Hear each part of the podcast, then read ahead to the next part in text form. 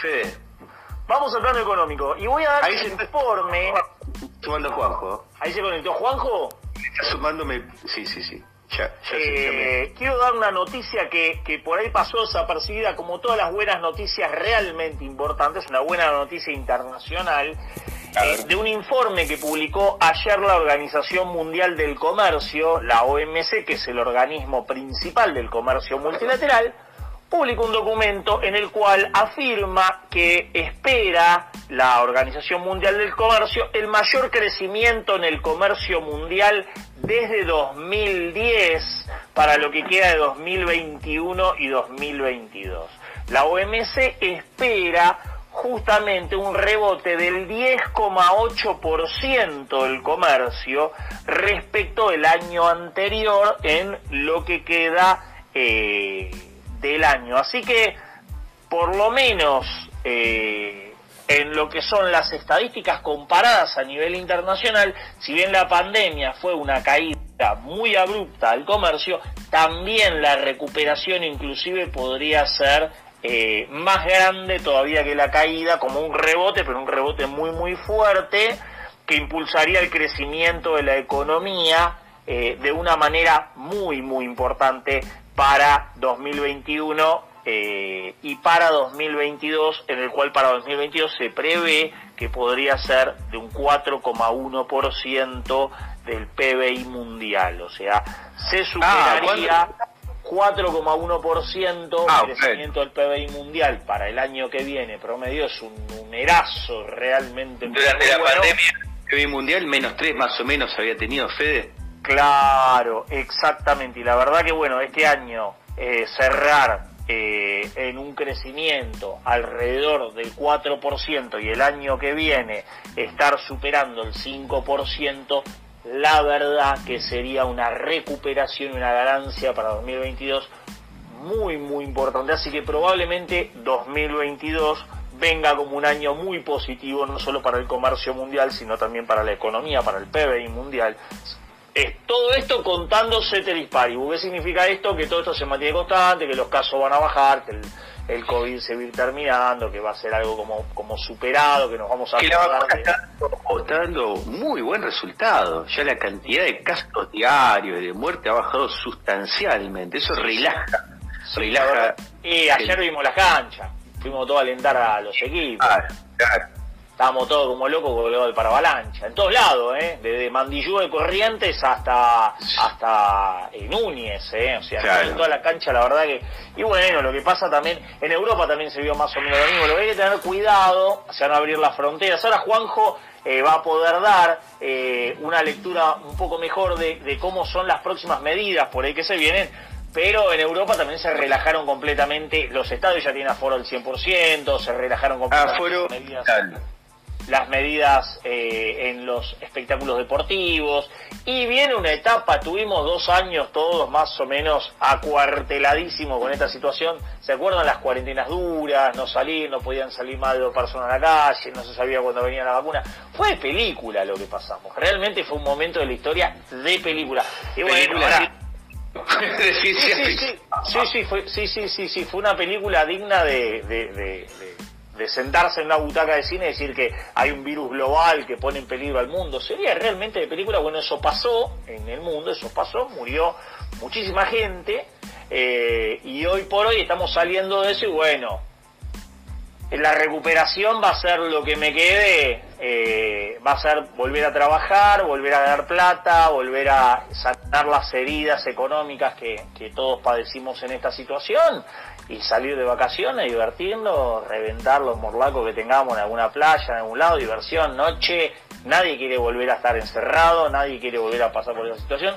Lo que sí me pregunto es si no hay que tener cuidado, no hay que relajarse tanto para evitar el riesgo de un rebrote. ¿Podría llegar a haber Ah, un rebrote? Ajá. A ver, acá estoy, perdón, perdón mi delay. Fede. Que No, mi pregunta es, con todo este relajamiento, ¿podría llegar a haber un rebrote? ¿Hay riesgos, habrían riesgos si nos relajamos demasiado de que haya un eh, rebrote? ¿O ya con el grado de vacunación que tenemos podemos relajarnos completamente y darle para, darle para adelante?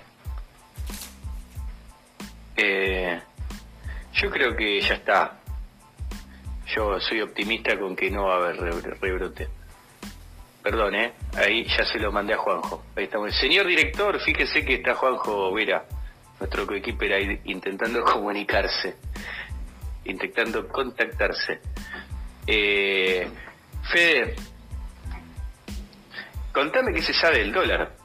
Bueno, lo, tema, tema dólares es un, tema bueno, sí, bajó un poquito básicamente por la intervención que hizo el Banco Central, que vendió 100 millones de dólares como para contener el valor de la divisa en la plaza, principalmente en los dólares, eh, en las opciones que se tienen de contado con líquido, por ejemplo, en las opciones que se tienen dentro del mercado financiero.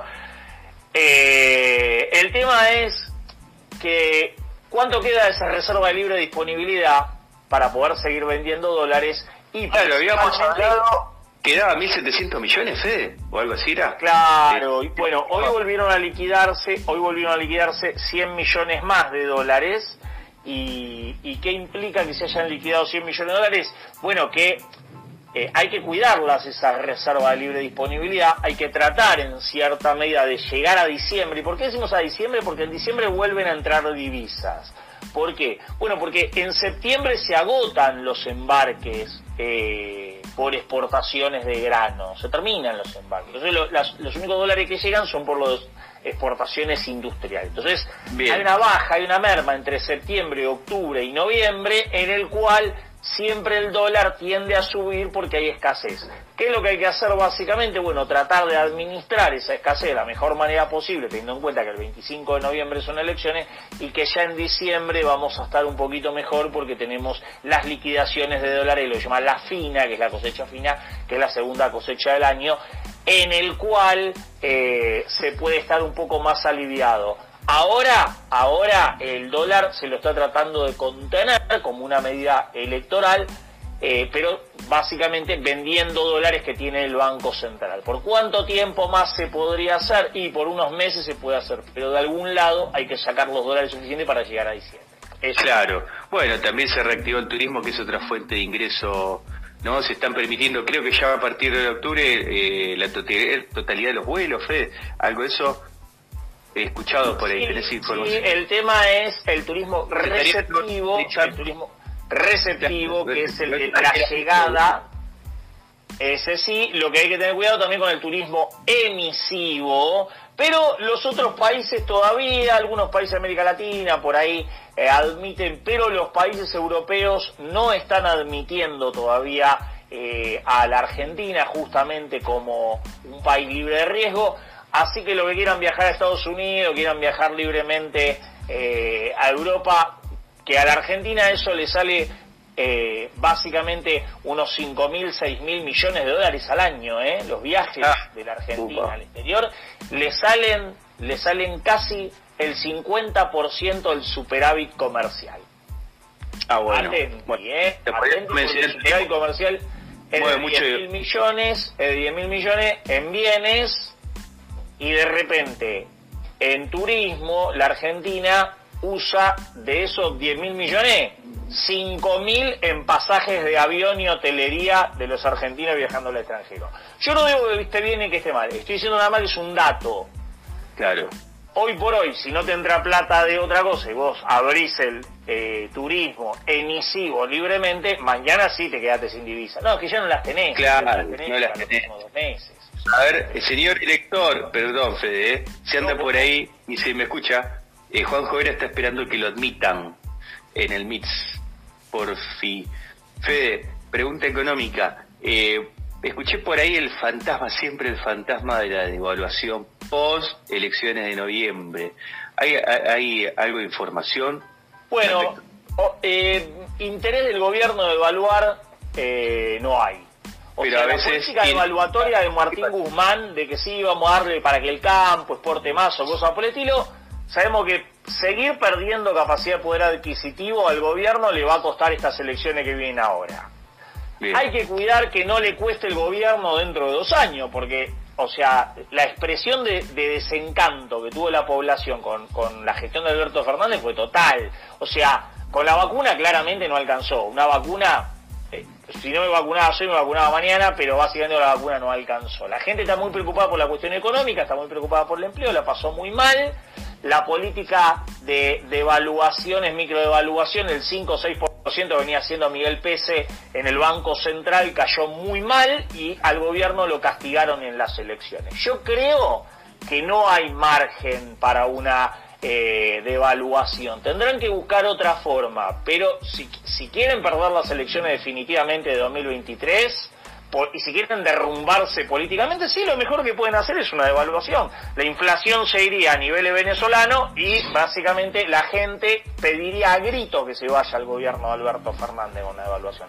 Así que lo que hay que pensar, me parece, después de la paliza que, que recibió el gobierno, la cantidad de cachetada que se comió el gobierno, de todos los colores habido por haber, el peronismo de la vergüenza, después de las elecciones paso, armando listas que estaban más preocupadas por quiénes las iban a ocupar y por la roca de quién las iban a ocupar, de quiénes la tenían que votar, que era la pobre gente que está muriendo de hambre en Argentina, me parece que lo más apropiado, lo más coherente, si es un gobierno que quiere seguir después de 2023, es pensar después de esta golpiza electoral que recibe por el descontento y el desprecio popular, por el desastre escalabro económico de la política monetaria inflacionaria y de vaciamiento de la capacidad eh, adquisitiva de los trabajadores con las devaluaciones, me parece que lo más apropiado, me parece, para un gobierno peronismo que quiere seguir gobernando y eh, mejorar su performance hacia 2023 es empezar a cuidar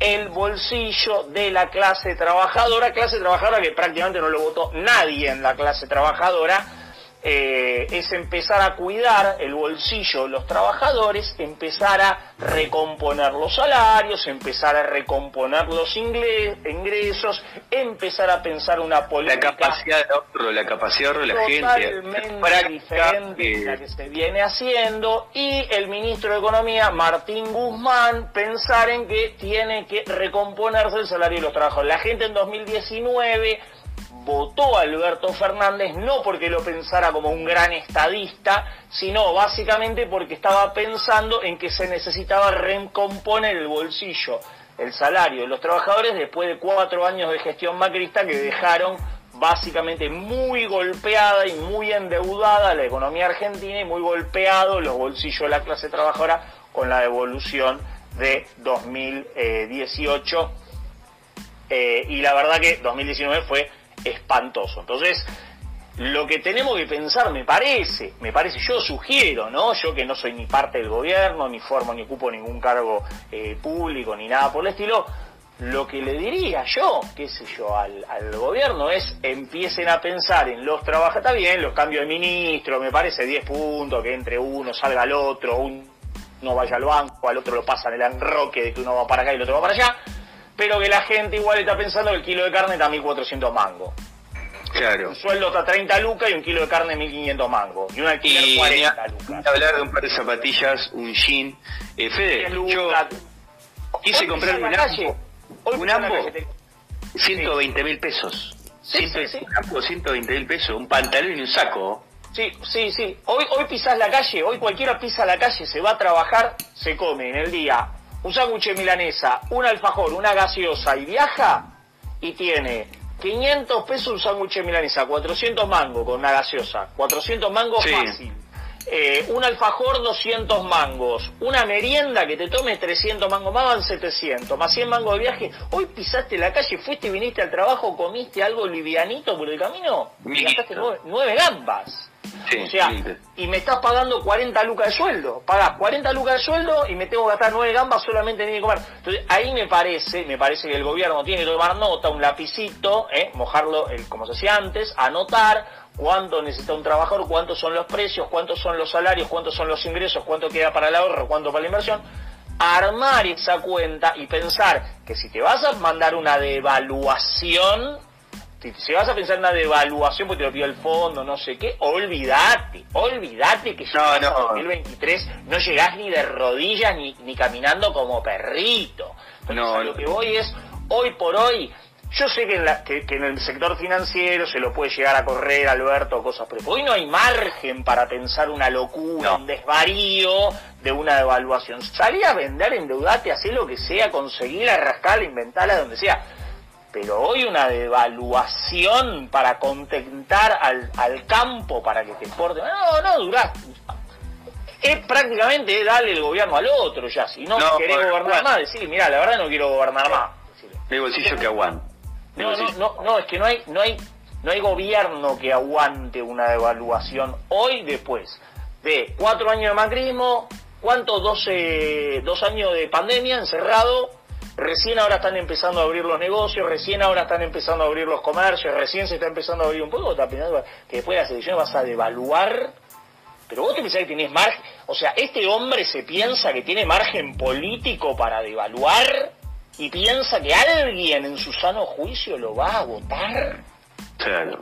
Yo le preguntaría a mis oyentes, que, que, son gente, digamos, de nuestro espacio, del conurbano, gente de trabajo, yo le preguntaría, ¿usted votaría a este hombre si le devalúa 30, 40% para, no sé, para, para que el campo gane más plata? Yo le preguntaría, ¿usted lo, lo votaría en 2023?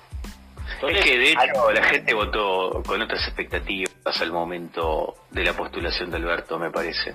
Más allá de la pandemia, es fácil echarle la culpa o responsabilidad a la pandemia, que es fenómeno global, mundial, que qué sé yo. me acuerdo, ¿cómo se llama este? El profe Romero, que lo tuvimos acá, que lo tuvimos acá, que fue invitado acá. Sí, sí, el profe Romero. Que el profe Romero, que lo rajaron de Radio del Plata, el profe Romero yo le pregunté, ¿y cómo ves la economía? No, la culpa fue la pandemia, la pandemia, la pandemia. Es fácil echarle la culpa a la pandemia. Ahora, la pandemia no te devaluó 5 o 6% como hizo Miguel Pérez en el Banco Central desde que llegó. Pero aparte, Fede... La, pandemia no... subestimar a la gente, subestimar la inteligencia de la gente, no, es bueno, ¿eh? No es bueno, no, no. Acá subestimaron la inteligencia de la gente. Alberto Fernández y toda su camada subestimó la inteligencia de la gente en las elecciones como una piña bárbara. O sea, Cristina sola arrastra 30% de los votos. Cristina sola.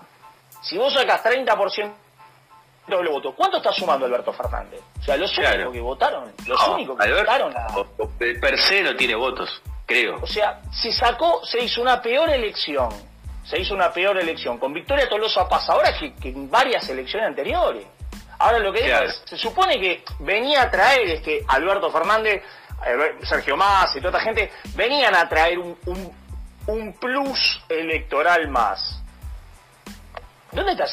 Pluralidad de voces, de perspectivas, de propuestas en las eh, políticas de Estado, ¿no? Eh, y, y ahí vemos que incluso ya al finalizar la pandemia, creo que los números finales, qué lástima que no tenemos a Juanjo acá para confirmar esto, pero los números finales de muertos de casos de coronavirus no distan en contra de aquellos, proporcionalmente, ¿no? De aquellos países que no han sido tan, tan severamente estrictos con el cierre de fronteras, con el cierre de turismo, con el cierre de la economía, eh, porque como lo hablábamos hoy, esa como una película de Tarantino parecía, ¿no? Este, este director de cine exagerado, sangriento, así éramos los argentinos. Eh, durante unos cuantos meses de, del año pasado, unos cuantos largos meses, eh, y allí apagándose las expectativas, los sueños, las posibilidades de inversión de la economía cotidiana, aquel pequeño comerciante que es en general que genera el valor agregado en el desarrollo de la economía argentina. Estamos hablando del almacenero, el kiosquero, la casa que vende tortas o, cosas para, para decorar tortas de acá a la vuelta, librerías, eh, barcitos fundiéndose, cerrando sus puertas por no poder pagar. no, no, fue, una cosa terrible.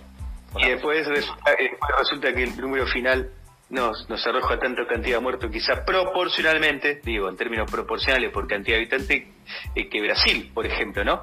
Claro, eh, sí, sí. Eh, no, a lo que hay que tener en cuenta, me parece, Luis, y para todos los oyentes ¿no? que nos están escuchando, es que nosotros queremos que esto funcione, que siga funcionando y, que este proyecto siga funcionando más allá de 2023. O sea, que siga. Estamos de acuerdo que se le va, bien, a todos, nos va bien a todos, nos va bien a, los argentinos, todos eh, tenemos expectativa de progresar, de sostenernos, de desarrollarnos, no solo desde lo intelectual, sino de lo económico. Desde lo económico, de tener una política económica que sea inclusiva genuinamente, que un dato positivo, por ejemplo, que los índices de pobreza bajaron, o sea, con la recuperación económica, podría decirse, post pandemia, pero este rebote.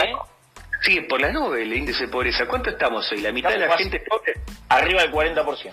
Estamos arriba de, de 10 de 10 argentinos, 4 son pobres. bueno, pues. Y la verdad que. Los argentinos no son buenos números eso a nivel internacional, ¿eh? no son buenos números, no habla bien de nosotros, no habla bien de nuestra política económica, no habla bien de nuestra casta política, no habla bien de nuestro empresario, no habla bien de nada en realidad. Cuando vos te encontrás que la Argentina es el tercer país que, que figura por cantidad de basura en el Pandora Paper, teniendo países que son mucho más importantes que nosotros, es porque realmente las cosas no están funcionando bien en Argentina. Entonces, lo que me parece que eh, yo, yo, yo aposté por el gobierno, yo voté al gobierno de Alberto Fernández eh, y de Cristina Fernández, eh, yo lo, lo voté y la verdad que espero tener ganas de votarlo en 2023. O sea, espero, espero como muchos, muchos votamos para poder salir de la situación gravosa que empezamos a padecer a partir del año 2018, tan dura, tan difícil, con esas devaluaciones, con esos tarifazos, con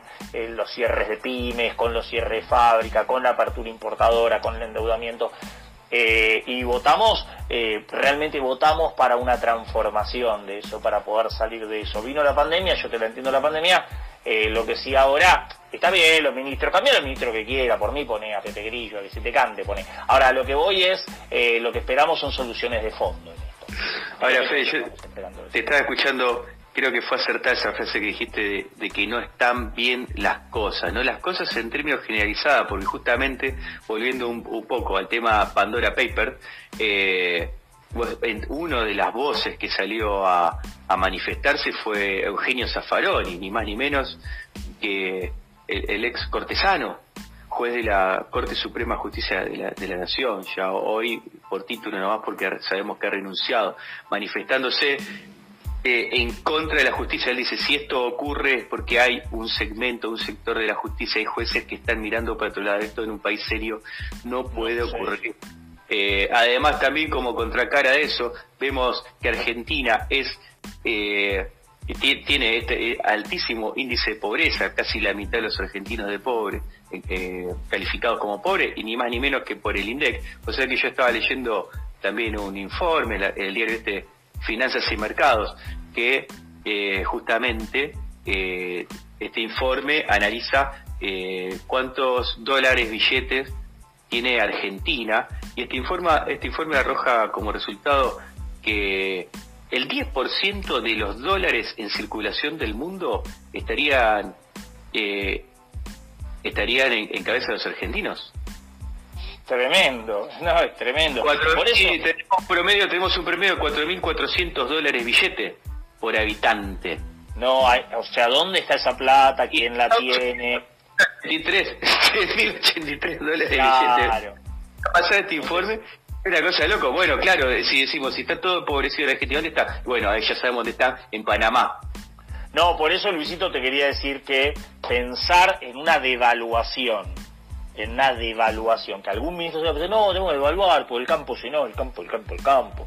Tenemos que devaluar, sí, sí, no, es duro, pero sí. Si van a pensar en una devaluación, eh, si alguien está pensando en una devaluación dentro del gobierno, la posibilidad de una devaluación con 40% de pobre, es el fraude electoral más grande que nos comimos, fue el de... No, fue ningún otro, fue el fraude, es un fraude, no fraude. Es un, fraude. A lo que voy yo no quiero pensar, yo no quiero creer de que, de que alguien está pensando la atrocidad de pensar que otro argentino se va a tener que morir de hambre porque hay que devaluar para que se exporte más soja como vamos, bueno. no sé, hagamos lo que sea, pero a lo que voy es, eh, no queda lugar de pensar en una devaluación en la cabeza de ningún, eh, de ninguna persona de bien que ocupe un cargo en la función pública. No sé, sácalo, emítilo, hacelo donde quiera. Tenés mil formas de tener riqueza dentro de la economía. claro, claro. Entonces, que voy es pensar que vas a devaluar, que hay posibilidad de evaluar con la inflación que tenemos, que rosa, rosa eh, la, la, segunda eh, mayor nivel inflacionario del mundo en 2020. Claro. Y en 2021. La segunda inflación más alta del mundo. Y que vas a devaluar eh, por lo que sea postelectoral, es casi decirte eh, que te estás auto te estás, te estás autoexpulsando del gobierno. Porque hoy tenés una intención de voto de acá a noviembre que no supera el 30% de los votos. Cuando hace un año y pico tenías el 48%. Hay que recuperar los votos perdidos. Y los votos recuper los votos perdidos, me parece que se recuperan, son votos de clase media desencantada y de, y de clase trabajadora totalmente desencantada, eh, del peronismo, albertismo, no sé, kirchnerismo, llámelo como quiera, eh, se recuperan trabajando por la gente. Y no eh, no sé, este, grupo de diferentes visiones políticas, pero que lo tienen que recuperar trabajando por la gente. Me parece que esa es la opción, la única opción para poder salir adelante como país y me parece que es la opción que todos los argentinos están esperando desde el año 2019, pandemia de por medio. Chico, mediano, grande, pequeño, trabajadores, desocupados, eh, con 40% de pobreza, no hay margen para una devaluación en la cabeza de ninguna persona de bien. No, es la frustración de los mecanismos de Estado para fiscalizar, para, fiscalizarlo, la corrupción, los fondos. Y mira, te leo estos cuatro renglones. Argentinos tenemos 200 millones de dólares eh, en billetes, el 10% de, de los dólares en circulación en el mundo y el 20% de los que están fuera de los Estados Unidos, ¿no? El 20% de los que están fuera de Estados Unidos. Tenemos un promedio de 4.400 dólares de billete por habitante frente a 3.083 eh, dólares de billetes en los Estados Unidos. Y dicen que nuestro problema es que no que nos faltan dólares. Pero esto lo escribe eh, un economista que se llama Nicolás Gadano. Nicolás Gadano fue ascendió de subgerente a gerente en el Banco Central en la época de Federico Stussenegger.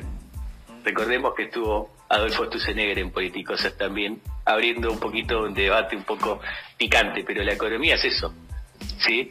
Claro, claramente, sí, sí, sí. Las, las ideas, sí, sí, claramente. Las ideas y las perspectivas y las políticas de Estado, que yo creo que es ahí donde, honesto, humildemente, y lo poco y nada que entiendo de economía, debería ya ponerse los pantalones largos una vez de, por todas y definitivamente, Alberto, sí, para rumbear eh, la recuperación, las posibilidades de inversión, ¿no? Yo creo que es lo que todos los argentinos debían querer o sea, todos los argentinos de bien queremos recuperar la cuestión del trabajo, el empleo, el salario, eh, las posibilidades de que cada vez haya menos argentinos pobres, ¿no? Acostumbrarnos a decir, bueno, la lucha contra la pobreza. Yo estoy cansado de escuchar. Menos argentinos pobres es La lucha contra la pobreza. Yo quiero que se hable de desarrollo, de crecimiento. Exacto. Si logramos el desarrollo, si logramos el crecimiento, no tenemos que luchar contra nadie, no tenemos que andar con armaduras eh, haciéndonos los Daniel Arroyo de luchar contra la pobreza. No está mal, ¿no? Daniel Arroyo, no, no está mal. Creo que renunció porque es candidato y todos los funcionarios que que se postulan en estas elecciones, Alberto les pidió la bueno, Yo lo escuché a Arroyo tres mil millones de veces hablar. No, eh, que Contra la pobreza, contra la pobreza. No, no hay que hablar contra, luchar contra la pobreza. La pobreza se, se le gana eh, generando crecimiento, generando desarrollo, generando mejores condiciones. La gente no quiere escuchar hablar de pobreza, la gente quiere escuchar hablar de desarrollo. No, quiere ver no, el pelo. Ayer no hablar. Que, Menos palabra y más acción. Fede, este, eh, nos quedan ahí dos minutitos para despedirnos. Eh, yo te cuento que por ahí están nuestros amigos de Recuerdos Inolvidables. Yo no sé si nos están escuchando. ¿Cómo andan? ¿Cómo andan, queridos amigos de Recuerdos Inolvidables? ¿Nos escuchan? Sí, ¿cómo el que no? abierto? Sí, sí, sí. escuchamos. ¿Cómo andan? ¿Bien? Espectacular. No sé, pero se me va a pasar en cualquier momento. bueno, fuimos un poco, como habrán visto, optimistas, ¿viste? Hoy vinimos con todas las pilas de optimismo. ¿Qué, es la, idea? Ser optimista. Eh, preguntas, preguntas, y lo lindo de esto es que cerramos siempre con más preguntas. Ahí donde está nuestro ejercicio filosófico, si se quiere, pero bueno, siempre digamos, tratando de ser objetivos y de poner las cosas sobre nuestro escritorio de trabajo como son, con números, con fuentes confirmables, ¿no? Y a veces cuando invitamos a alguien también que nos traiga información de, primera mano. este, pero bueno, en fin, cuéntenos cómo venimos hoy, venimos cargados de música Y hay unos cuantos pedidos eh, musicales de más allá de, del, en este caso del lunes pasado, que no pudimos cumplir, y aparte los que ahora en este caso nos han pedido. Pero bueno, eh, yo puedo decirte a vos, o a cualquiera de los que quieran, en este caso, ¿cuál sería tu favorito? ¿El que te rompió el corazón o el que te llevó a viajar por el mundo? Vos sabés que justamente, qué, qué, linda pregunta, ¿no? Porque ahí es la, memoria auditiva, ¿no? Cuando uno escucha esa canción, la, la, memoria de los sentidos, ¿no? La memoria del sentido del olfato, la memoria del sentido, en este caso la memoria auditiva. Eh, y justamente estaba por manguearles un tema. Vos. A mí me encanta Credence. A ver, Credence, ¿y cuál es el que te el que te sacó del eje de tu de tu vida? A ver, eh, uy, para que yo soy medio, soy medio malo, ¿eh? eh ¿Quién parará la lluvia? ¿Has visto la lluvia caer?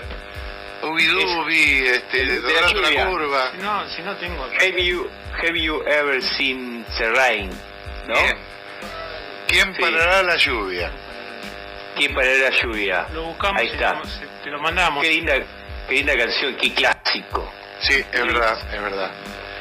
además de, clásico, creo que todos nosotros crecimos eh, con esa música y bueno en mi caso la adolescencia me acompañó por eso me trae esos recuerdos. Podemos invitar a nuestro economista que elija un temita también. Pero por supuesto pero por supuesto. Bueno yo por ejemplo lo, lo que pasa es que los míos son como son como muy heavy metal. A mí saben que me gusta muy, mucho el heavy metal, me gusta mucho la música pesada y bueno, yo, yo por ahí si, si tuviese que elegir algún tema, pondría eh, Motley Crue, Girls, Girls, Girls, que es un tema que me gusta mucho. Eh, y es un tema, eh, o, por ejemplo pondría de Nirvana como un espíritu adolescente, ese también. Temazo, temazo, Y digamos, en, esa onda, eh, nosotros siempre estamos eh, con los más conocidos de, la música de rock, en, por ejemplo un Led Zeppelin, un Deep Purple, un Jethro Tull, un Yes, un... Topo y un Deep Purple. Deep Purple. Qué, qué lindo, ¿no? Y... ¿Eras al cielo de quién era? Que me parece que también va por esa línea. ¿Cuál? Escaleras al cielo. ¿De Scorpions? No. No, no, Escalera al cielo es el clásico de Led Zeppelin. Ah, Led Zeppelin también, ¿no? 70, años setentosos. Y un poquito antes también. Sí. Ah, ah estamos, hablando de fácil 65, 66. Ah, uy, qué linda época. A, ver, haberla podido vivir esa época, ¿no, Fede? Por favor. Un tema muy, muy lindo también es Hotel California. Hotel California, correcto. ¿A usted le llama la atención algo con respecto al tema de... Siempre hay un tema musical que se lo dedican a California. No sé si ustedes han notado esa, eh, esa situación de los títulos de las canciones. A ver, Nunca llueve al sur de California. California, no son, son Hotel ah. California. Sí, sí, verdad, verdad. Buen detalle. California Sonorienta, me acuerdo que la, eh, este, Tango Feroz la conocí. Eh, la película. La película, sí, lo, lo pasa. Es de, de Mamas and the Papas, es el. De Mamas and the Papas, exacto. Sí, sí, sí. Bueno amigos, lo dejamos que nos pasaron, ya nos pasamos de nuestro horario, son las 8 y 4 minutos. No hay ningún problema. Gracias por estar. Nos quedamos escuchando, nos quedamos escuchando, a disfrutar un poco de buena música. Bueno, y le vamos a dedicar los temas estos que pidieron. Póngale fiesta a nuestros oídos. Señor director de Radio Buen, muchas gracias por permitirnos el aire otro lunes más acá, nuestro trigésimo trigésimo cuarto programa, ya, ya perdí la cuenta, mira, de Politicosa, ya casi dos años al aire. Muchas gracias, Fede Bacareza, te veo entonces el lunes que viene, 19 horas. Buena semana y buena economía para todos y para todas. Bueno, hoy faltó Juanjo Vera, pero le mandamos un saludo por la radio. Fuerte abrazo, Juanjo, te esperamos el lunes. Allá vamos al piso, Gustavo Orlando.